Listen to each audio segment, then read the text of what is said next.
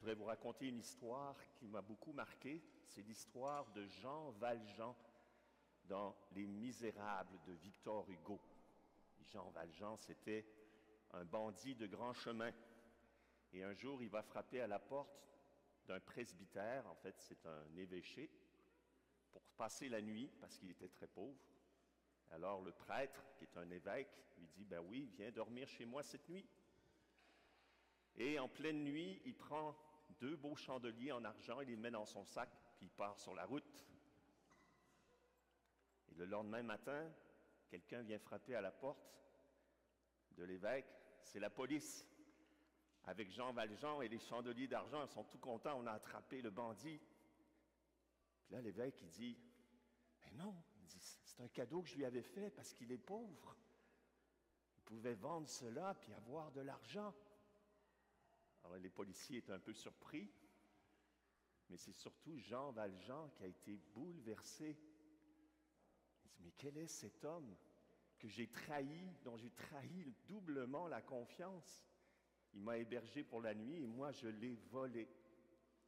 Et alors au fond, ce prêtre, cet évêque, c'est Jésus, celui qui n'avait pas commis de faute, Dieu l'a fait pécher, dit Saint Paul, afin que nous devenions justes de la justice même de Dieu. Jean Valjean a fait un vol, il a reçu en retour un cadeau. Il avait péché et il a reçu une grâce. Et en fait, quand on regarde le Christ crucifié, c'est le plus grand péché. C'est nos péchés qui l'ont crucifié. Il n'y a pas de plus grand péché que de tuer le Fils de Dieu. Or, ce grand péché est devenu un cadeau, une source de grâce infinie où on peut puiser sans cesse, parce qu'il a supprimé nos fautes et le billet de notre dette, c'est-à-dire la facture de nos péchés, dit Saint Paul, il l'a cloué sur la croix. Et donc Jésus nous dit, combien de fois, ou il répond plutôt combien de fois, jusqu'à 70 fois cette fois. Bon, c'est une quantité énorme, mais c'est surtout un chiffre symbolique. C'est un chiffre divin, au fond. Ça veut dire qu'on peut puiser infiniment dans la grâce de Dieu, dans le cœur du Christ qui a été blessé par nos fautes, pour euh, trouver la ressource du pardon la miséricorde les uns pour les autres. La première lecture nous invite à regarder vers le haut dans nos relations avec les autres. Pense à l'alliance du Très-Haut et oublie l'erreur de ton prochain. Ça fait penser à un beau psaume qui dit, Je lève les yeux vers les montagnes, d'où me viendra le secours? Le secours me viendra du Seigneur qui a fait le ciel et la terre. Regarde vers l'alliance du Très-Haut et l'oublie le péché de ton frère. Et dans la conclusion de ce texte, Jésus semble un peu sévère. Il dit, c'est ainsi que le Père vous traitera, c'est-à-dire qu'on va vous mettre en prison, si vous ne remettez pas vos péchés à votre frère. Mais cette présence du Père à la fin de cette parabole me dit qu'en fait, on ne peut pas être frère si on n'a pas un unique Père. Et dans la prière du Notre Père, on dit, Donne-nous notre pain de ce jour et ensuite pardonne-nous nos offenses. Peut-être que si Jésus a mis ça à la suite, c'est pour nous dire que le pardon est un peu comme un pain quotidien. Parce que dans la vie, on est tous imparfaits, donc on se heurte, on peut se blesser, se graffiner, s'offenser. Et donc, il faut ce pain quotidien du pardon.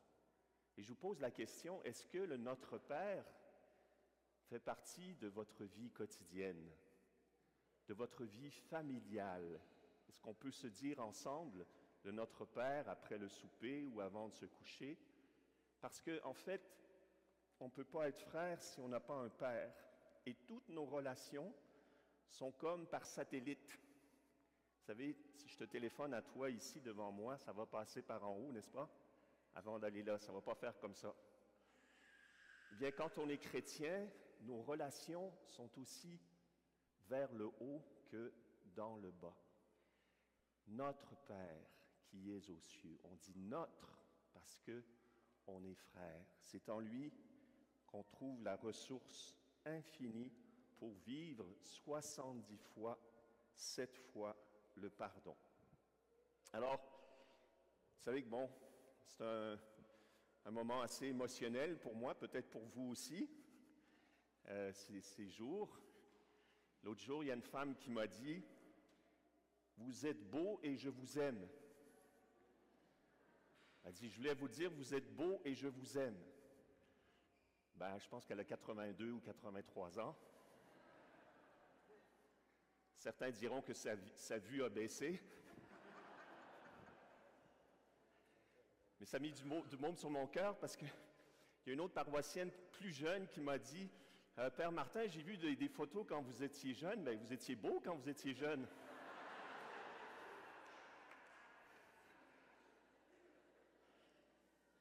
Alors oui, on est un peu dans ces sentiments ambivalents ces jours-ci.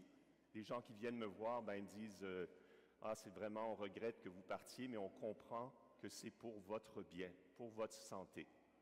Alors, je voudrais dire des choses sur ma santé, c'est que j'ai vu mon hématologue, c'est-à-dire le spécialiste qui a soigné mon euh, cancer du sang depuis quatre ans maintenant. Et il est très content parce que ma formule sanguine est excellente, mais je suis toujours immunosupprimé. Et donc, euh, voilà.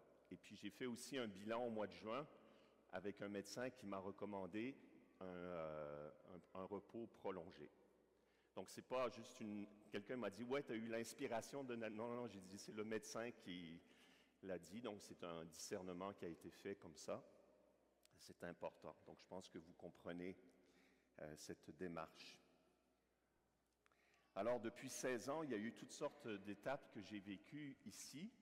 Parfois, certaines sont inattendues, comme après mon cancer, quand euh, j'ai eu un peu le choc de l'enfance dans ma vie pastorale.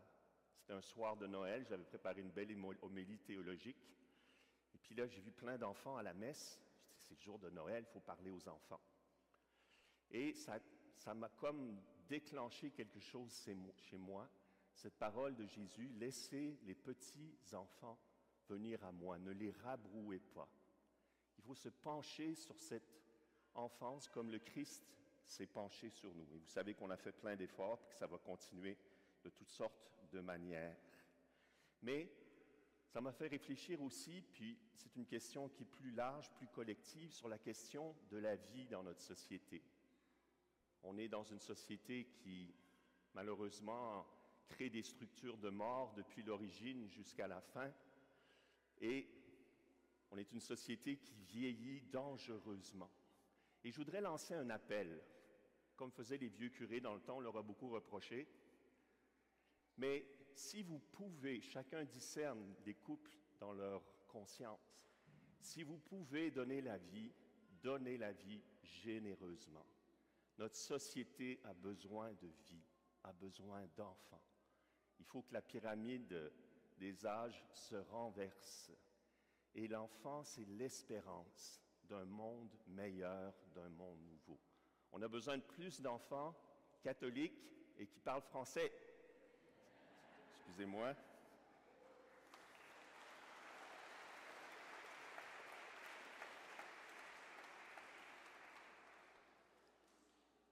Et si vous ne pouvez pas donner la vie, encore une fois, c'est à chacun de voir en conscience, eh bien, donnez votre vie. Saint Paul nous dit dans la deuxième lecture, personne ne vit pour soi-même.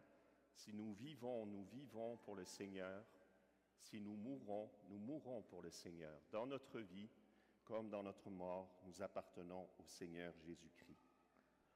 Voilà, je voudrais vous laisser euh, sur ces paroles que j'ai lues hier dans le, les Actes des Apôtres. C'est un discours où euh, Saint Paul fait ses adieux. C'est pas la même chose qu'aujourd'hui, là, c'est un bye-bye, au revoir. Il fait ses adieux aux anciens d'Éphèse. Puis fait tout un discours magnifique, puis il dit à un moment donné Pourvu que j'achève ma course, le ministère que j'ai reçu du Seigneur Jésus, rendre témoignage à l'évangile de la grâce de Dieu.